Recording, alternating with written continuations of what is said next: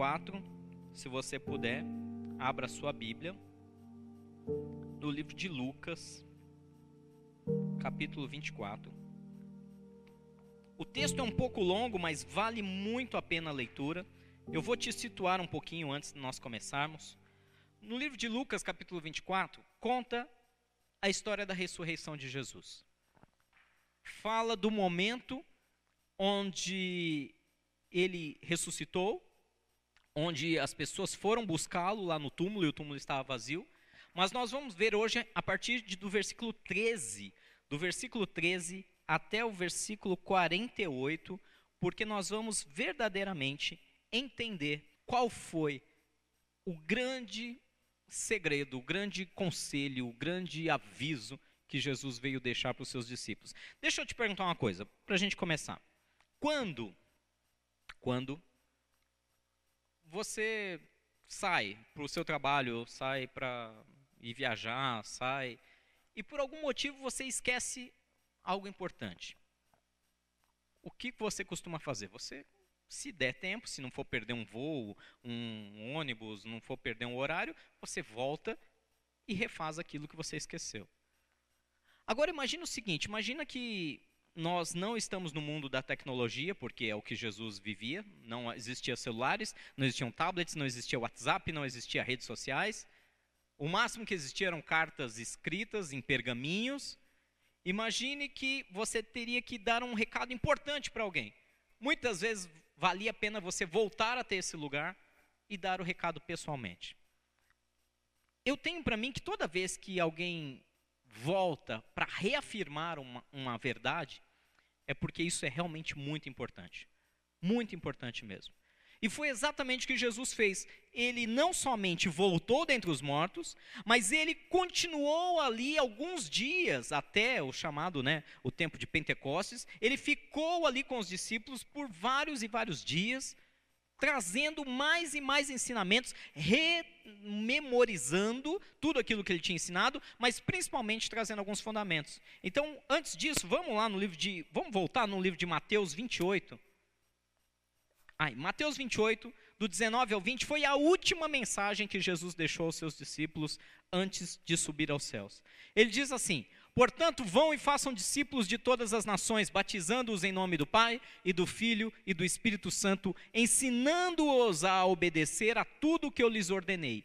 E eu estarei sempre com vocês até o fim dos tempos. Mateus 28, 19 e 20. Só para ter ideia, essa foi a última da última da última da última das mensagens de Jesus quando ele estava aqui. Isso após morrer e após ressuscitar.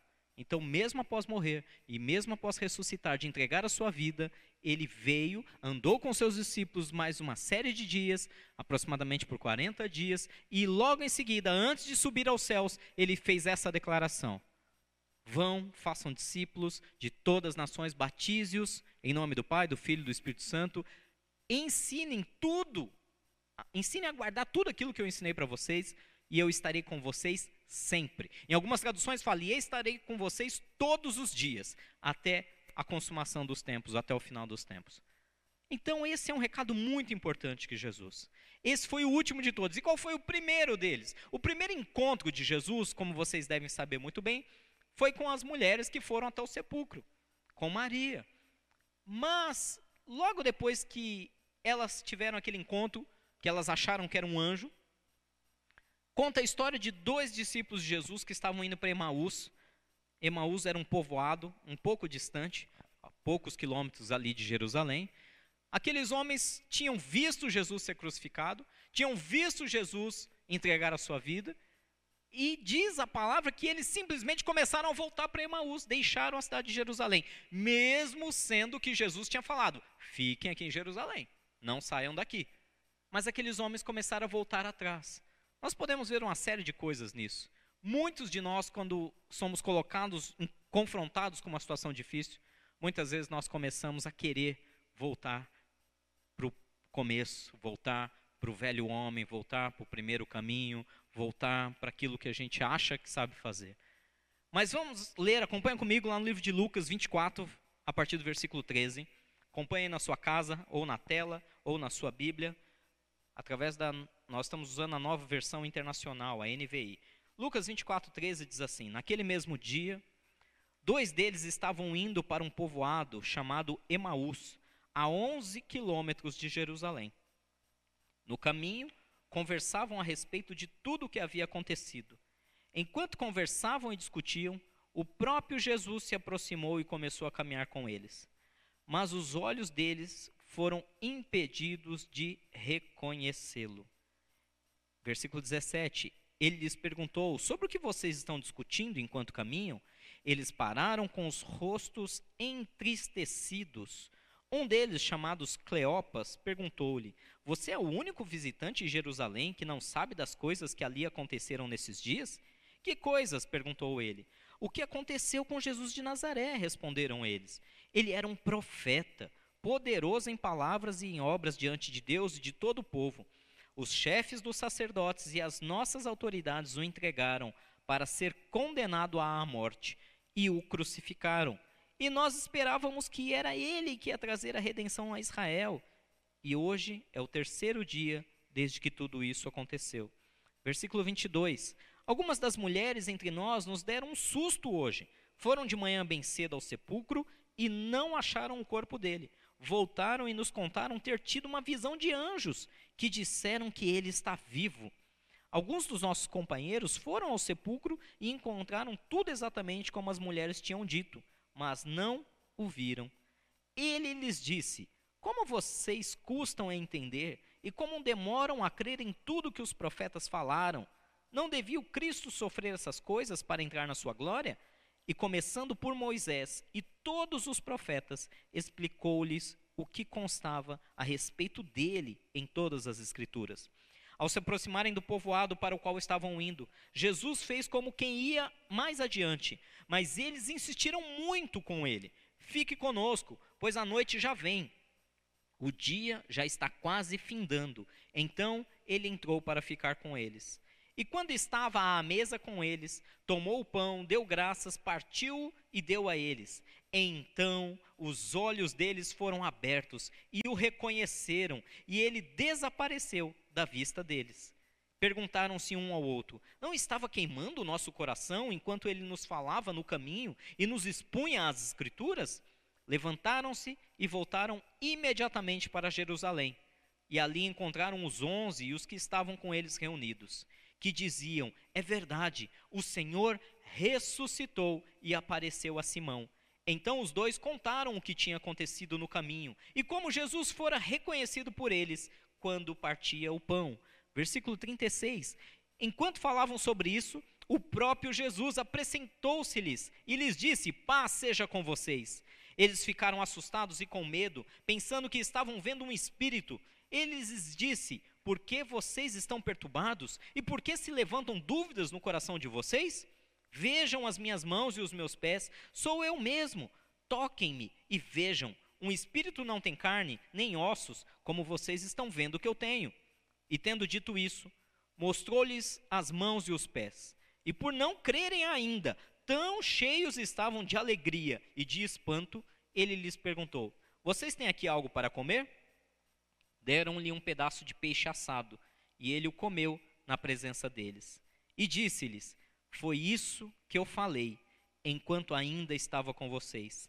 Era necessário que se cumprisse tudo o que a meu respeito está escrito na lei de Moisés e nos profetas e nos salmos.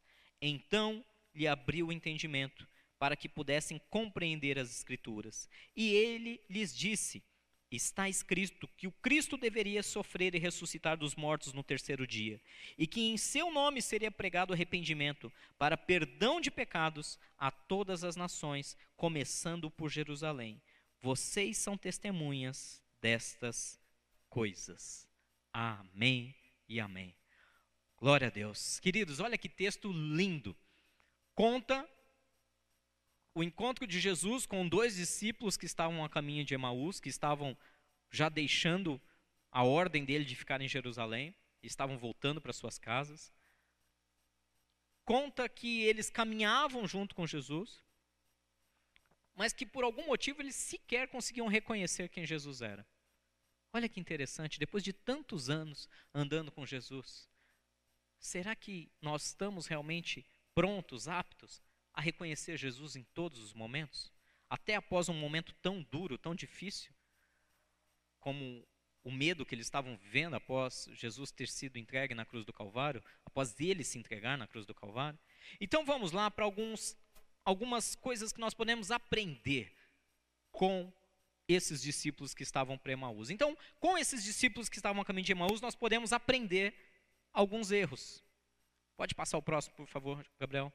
Aprendemos com os erros dos discípulos que iam para Emaús. Quais são esses erros? Nós vemos aqui três erros muito, muito graves, mas que podem trazer para nós solução para o nosso dia a dia. O primeiro erro, vamos lá, é justamente que Jesus quer caminhar conosco, mas nem sempre nós o reconhecemos. Você encontra isso lá no versículo 15 e no versículo 16. Versículo 15, eu vou ler aqui para vocês, não está na tela, diz assim: Enquanto conversavam e discutiam, o próprio Jesus se aproximou, começou a caminhar com eles, mas os olhos deles foram impedidos de reconhecê-lo. Olha que interessante, o próprio Jesus se aproximou.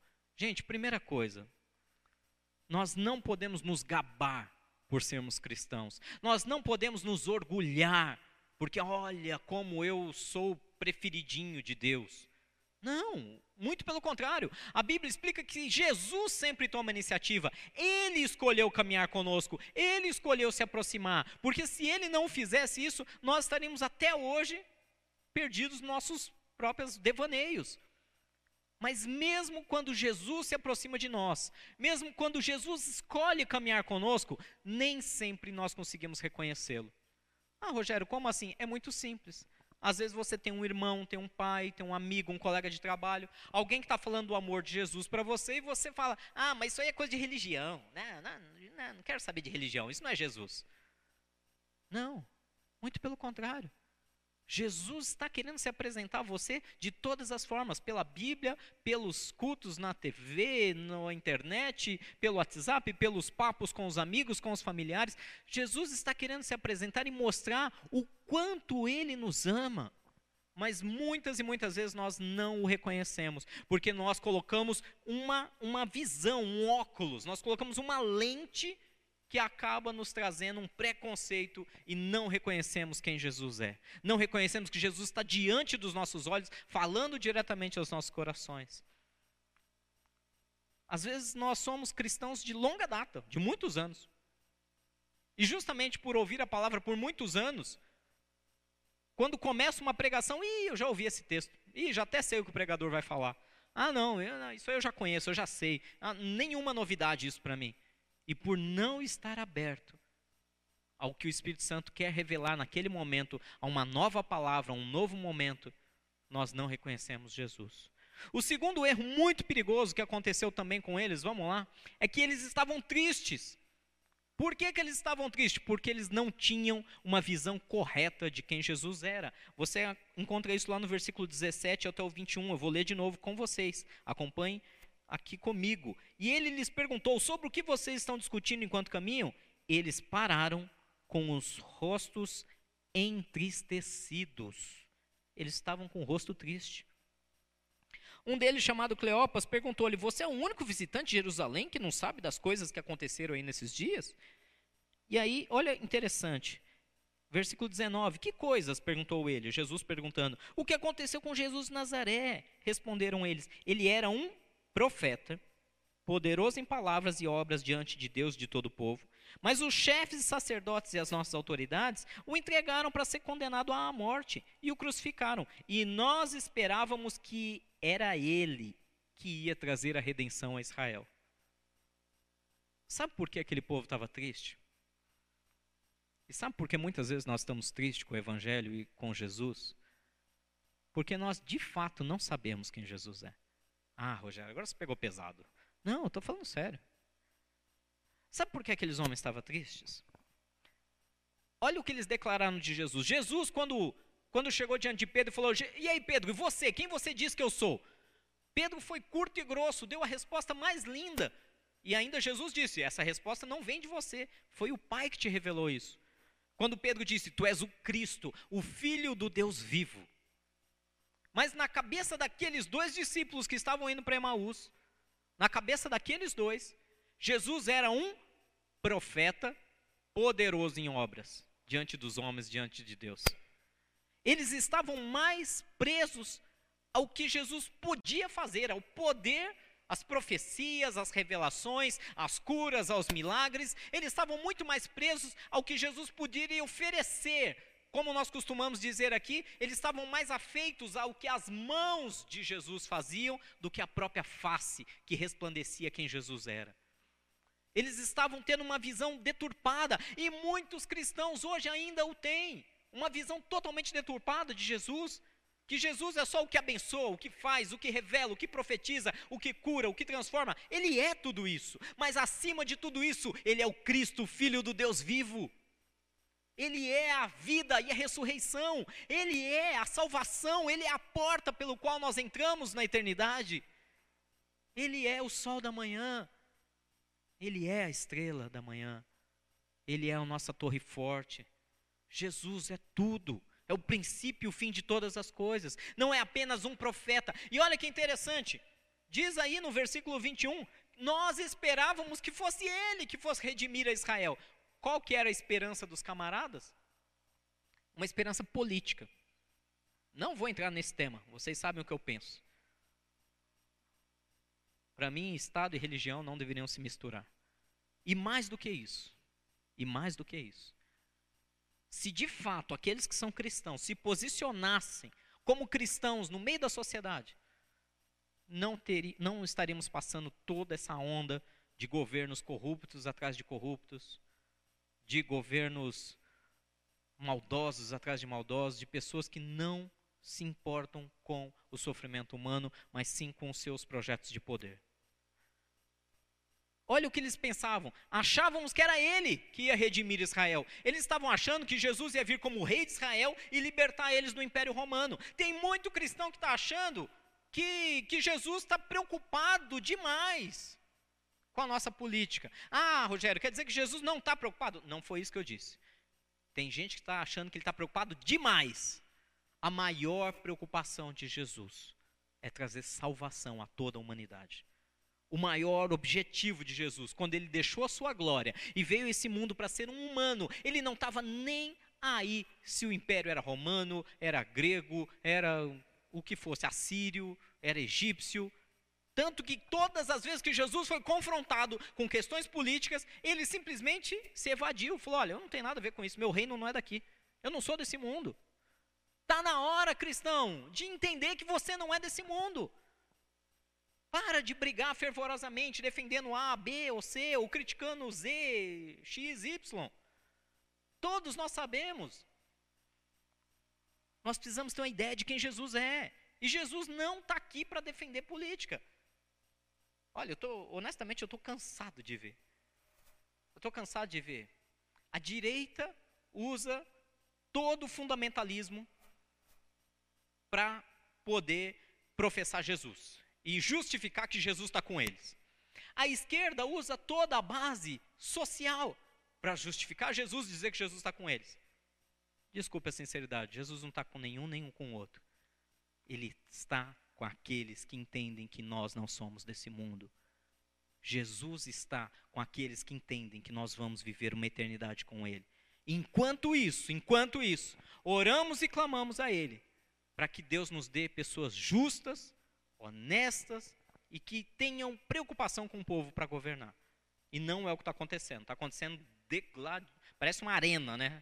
Até cristãos se degladiando, porque não entende quem Jesus é.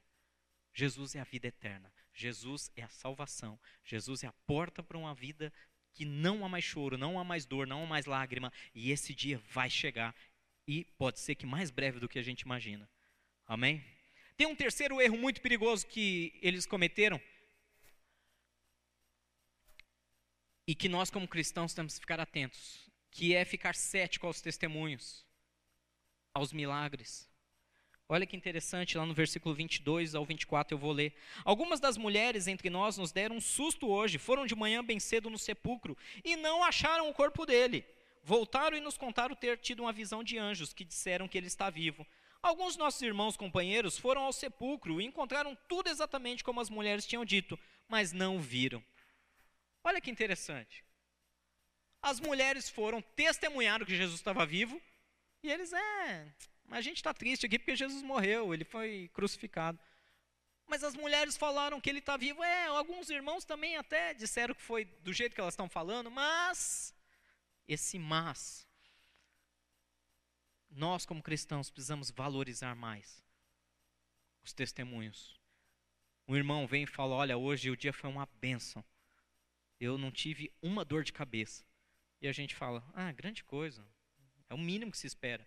É o mínimo que se espera para você que é saudável. E se aquela pessoa tem enxaqueca todo dia? Você não sabe. Você não está calçando os sapatos dela. Eu não estou calçando os sapatos dela. Nós precisamos valorizar mais os testemunhos. Quando alguém vem e diz que Deus fez algo, por mais que pareça simples para você, por mais que pareça banal para você, pode ter sido grande transformação na vida dela. Eu me lembro um dia, eu era bem jovem, devia ter uns 20 anos, sei lá, nem lembro, 20 e poucos anos. E, e um dia eu tive uma experiência tão sobrenatural com Deus, mas tão sobrenatural com Deus. E eu não sabia como explicar aquilo para as pessoas. E aí eu lembro que chegou uma irmã da igreja, também do nosso grupo de jovens da época, e ela falou: O que, que você está chorando? Eu estava chorando de alegria, porque a experiência tinha sido muito intensa. E aí eu falei: Deus falou comigo. E eu lembro do olhar de desdenho dela quando ela. É claro que Deus falou com você. Deus fala com todo mundo. Eu, não, você não está entendendo. Deus falou comigo. E ela, é, grande coisa. Deus fala. É, e para isso precisa chorar? Onde que eu estou trazendo isso? Deus me trouxe a memória esse momento, não porque, graças a Deus, não tenho mágoa, rancor, nada disso, mas Deus me trouxe a memória esse momento, porque me faz perceber como nós estamos insensíveis aos testemunhos daqueles que estão ao nosso redor. Para mim, aquele foi o dia mais marcante da minha vida. Foi a experiência mais sobrenatural que eu já tive em toda a minha existência com Deus. E para ela tinha sido uma coisa normal, porque é claro que Deus fala conosco. Mas eu sei do que eu estava falando, eu sei da diferença que fez para mim naquele momento. Nós precisamos valorizar o testemunho. Testemunho de cura, de milagre, o testemunho de libertação, de salvação, quando Deus fala com cada um de nós precisamos dar apoiar mais os nossos irmãos. Nós vemos esses três erros muito graves. Nós vemos que Jesus quer caminhar com eles, mas eles não o reconhecem, por causa muitas vezes de uma visão preconceituosa. Nós vimos que eles estavam tristes, e tudo isso porque eles tinham uma visão deturpada de Jesus, eles esperavam outra coisa de Jesus, ficavam esperando só as bênçãos e a libertação política, mas não reconheciam que ele era a própria vida eterna. E nós vemos também que eles foram céticos quanto ao testemunho dos seus próprios irmãos. Muitas vezes, em comunhão, nós não valorizamos o testemunho uns dos outros. Esses foram três erros muito graves. Mas aí Jesus interveio. Olha que legal. Jesus falou: opa, deixa eu parar com essa onda de sucessão de erros. Nós vemos no versículo 25, 26 e 27 que Jesus começou a ter paciência de novo com a gente. Isso é uma ótima ilustração de como Jesus é bondoso, como Jesus aguenta a nossa falta de fé. E ele, com muita paciência, começou a nos ensinar de novo, através dessa mensagem. Ele lhes disse, versículo 25: Como vocês custam a entender e como demoram a crer em tudo que os profetas falaram. Não devia o Cristo sofrer essas coisas para entrar na glória? E começando por Moisés e todos os profetas, explicou-lhes o que constava a respeito dele em todas as Escrituras. Olha, Jesus intervindo. E aí a gente vê uma mudança na chave. Jesus pôs a mão, mudou tudo. Olha o que acontece agora, nós vamos ver alguns acertos.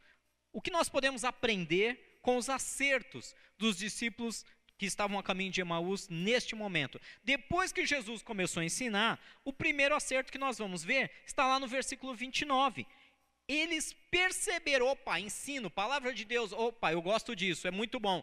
Então eu não vou deixar isso se perder, eu vou insistir. Jesus fez como quem ia passar adiante, não ia ficar naquela cidade, naquele povoado. Mas no versículo 29 diz: Eles insistiram muito com ele. Fique conosco, pois a noite já vem, o dia já está quase findando. Então ele entrou para ficar com eles. Meus queridos, agora é hora. Vocês receberam 40 dias de uma série na mesma linha. Vocês estavam jejuando, espero eu, por 40 dias. Vocês estavam orando, acredito todos nós, por esses 40 dias. Agora é hora de falar: Jesus, não sai daqui. Você chamou a presença do Espírito Santo para a tua casa nesses dias. Você buscou mais de Deus nesses dias. Agora é hora de não deixar ele ir. Insista para que Jesus fique com você. Insista para que ele continue aí na sua casa. Insista para que ele continue, para que os devocionais continuem. Minha sugestão: você recebeu 40 devocionais nesses dias. Todas as manhãs você recebia no seu WhatsApp. Minha sugestão: faça o seu devocional agora. Não pare, aproveita. Aproveita o embalo. Insiste para que Jesus continue. Faça devocionais todas as manhãs. Separe um tempo. Se feche num lugar. Tire o celular de perto. Busque a Deus ali de maneira simples. Uma simples oração. Um ou dois, no máximo cinco versículos, leitura. Medite naquela palavra. Ore, agradeça ao Senhor. Louve ao Senhor. Faça isso. Aproveite e insista para que Jesus continue com você. Esse é o primeiro acerto. Nós temos mais um acerto, que é o ponto 5, que eles reconheceram que a palavra ardia no coração deles. Olha o que fala no versículo 31 e 32. Então os olhos deles foram abertos e o reconheceram, e ele desapareceu da vista deles. Mesmo Jesus desaparecendo dos olhos dele, diz no 32: Perguntaram-se um ao outro: Não estava queimando no nosso coração enquanto ele nos falava no caminho e nos expunha as Escrituras? Olha que interessante. Mesmo que aparentemente você não esteja vendo Jesus, você sabe que ele está ali. E você traz à memória a palavra que ele plantou no seu coração. Então eles reconheceram que o coração deles ardia mediante as escrituras. Eles reconheceram que o coração deles estava ardendo porque a palavra de Deus fez sentido para a vida deles. Mesmo que num momento difícil, mesmo que num momento de dor, mesmo que numa dificuldade, mesmo que numa alegria tão imensa que você esqueça e não queira adorar a Deus, porque nós somos assim, às vezes nós estamos tão extasiados que ah, deixa Deus para lá, eu vou curtir sozinho nós precisamos trazer à memória essa palavra. O que foi que nos levou até ali? Que palavra Jesus implantou em nós? O que, que transformou a nossa vida? Então eles reconheceram que a palavra ardia nos corações enquanto Jesus ensinava. Traga a memória, traga a memória. E o terceiro acerto, que é o sexto ponto de hoje que nós vamos ver, que não ficaram só nisso. E agora é um desafio para toda a igreja. Eles, quando receberam, reconheceram e perceberam tudo isso, eles correram imediatamente para testemunhar. Imediatamente. Olha o que fala o versículo 33. Levantaram-se e voltaram imediatamente para Jerusalém. Ali encontraram os onze e os que estavam com eles reunidos. Imediatamente. Qual é a desculpa? Qual é a desculpa, crente? Qual é a desculpa, cristão? Qual é a desculpa? Até quando nós vamos colocar desculpa? Ah, eu tenho medo. Ah, eu tenho vergonha. Vergonha do quê? Vergonha do que vão dizer, do que vão pensar? Sim, a gente é meio maluco mesmo. Se eu for preocupar com o que as pessoas vão pensar, cada vez que eu digo a elas que Deus abençoe, que Jesus cure a vida dela, que eu estou orando por ela, se eu for me preocupar por isso, eu estou enrolado. Eu sei para onde eu vou, eu sei quem me salvou, eu sei o que ele fez na minha vida, e não é nenhuma razão humana ou mundana que vai me impedir de declarar isso. E eu te pergunto, você tem testemunhado? Olha que é ótimo exemplo. Que esse acerto entre no seu coração e na sua vida. Que você, não importa se você errou até ontem, não importa se você errou até agora, está na hora, vá, testemunhe imediatamente o que Jesus fez na sua vida. Ele te libertou, ele transformou, ele tirou rancores e mágoas e iras do seu coração. Testemunhe isso. Ah, parece tão pouco. Às vezes tem alguém que está ali sofrendo, com ódio, com alguém que não fala com o irmão há anos, que não fala com a família, que tem mágoas profundas. Jesus fez isso na sua vida? Testemunhe. Para que Deus liberte a vida dessa pessoa que está próxima de você também. Testemunhe o que Jesus fez no seu casamento. Testemunhe o que Jesus fez nas suas finanças não estamos aqui só para viver isso. Isso é só um bônus. Isso é só um, um a mais que nós recebemos. É um plus. que nós recebemos por amar e andar com Jesus, porque o que nós ganhamos acima de tudo é a vida eterna com Ele. E aí as demais coisas nos são acrescentadas. Testemunhe imediatamente. Amém?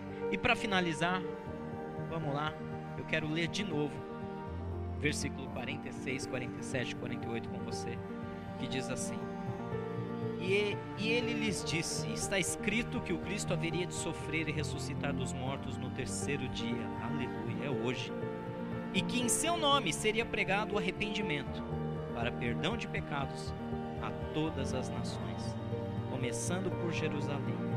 Vocês são testemunhas dessas coisas. Amém?